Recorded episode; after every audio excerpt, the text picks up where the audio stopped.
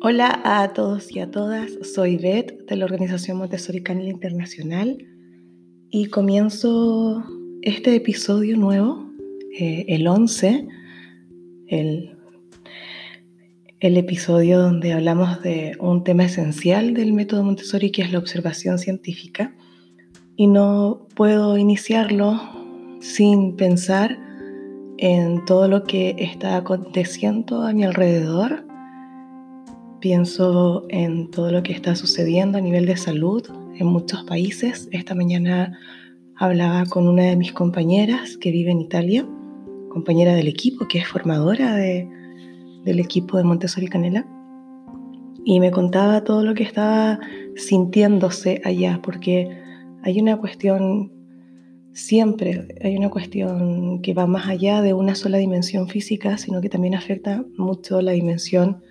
emocional. Y, entonces, claro, yo he pensado todo el día con lo que también está sucediendo aquí en España y en otros sitios.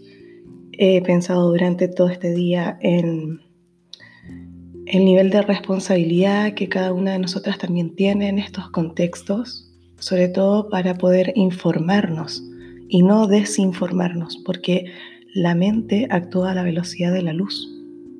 Y frente a cualquier titular, frente a cualquier audio que se vaya compartiendo y que no sea verídico, eh, automáticamente nos ponemos de manera inconsciente en, un estado de alerta permanente. Y yo mm, creo que eso también nos va a alejar de, lo que nosotras necesitamos realizar en el día a día, eh, sobre todo de autocuidado y también de cuidado de nuestros hijos, de nuestras hijas y de las personas que tenemos al lado. Así es que he ido escuchando esto de quedarse en casa, mm, pero para hacer que entre todos y todas nos vayamos cuidando. Y en eso pienso ahora. También pienso en lo movido que está toda Latinoamérica con, con toda la inestabilidad que sugiere, ¿no? Cómo podemos aprender a vivir desde la incertidumbre a partir de todo el movimiento social que, existe allá. Y que también tengo muchas compañeras, muchos compañeros que de diferentes proyectos educativos que me van escribiendo, me van contando. Y, nada, hoy día ha sido un día de pensar muchísimo en cada una y en cada uno. Y, y siento que de una u otra forma somos corresponsables de todo lo que va sucediendo.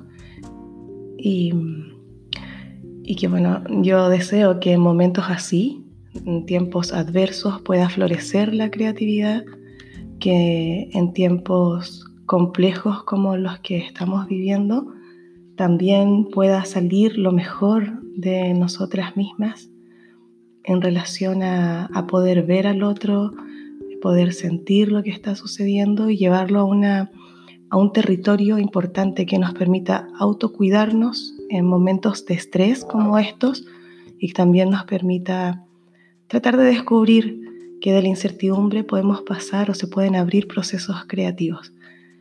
Yo les mando un abrazo y así comienzo. Y ustedes dirán, ¿qué tiene que ver todo este preámbulo que hace Beth con hablar de la observación como una esencia del método Montessori? Y más adelante les iré contando que esta observación, como la trabaja Montessori Canela, la trabaja desde una tridimensionalidad, que es la autoobservancia, quiere decir la observación de mí misma, también va de la mano con la observación de mi exterior y la del exterior, así como formando una triada. Y este poquito que he compartido hoy día tiene relación con, con la observación de mi interior y la observación de mi exterior. Y bueno, así iniciamos este capítulo, este episodio, y vamos a entrar ya en materia sobre todo lo que tiene que ver con la observación y todas las estrategias metodológicas que de allí derivan para poder hacer un buen acompañamiento. Así es que te invito a que puedas seguir escuchando este capítulo que es el número 11 ya de todos estos episodios de podcast que hace un tiempo me atreví y comencé a grabar.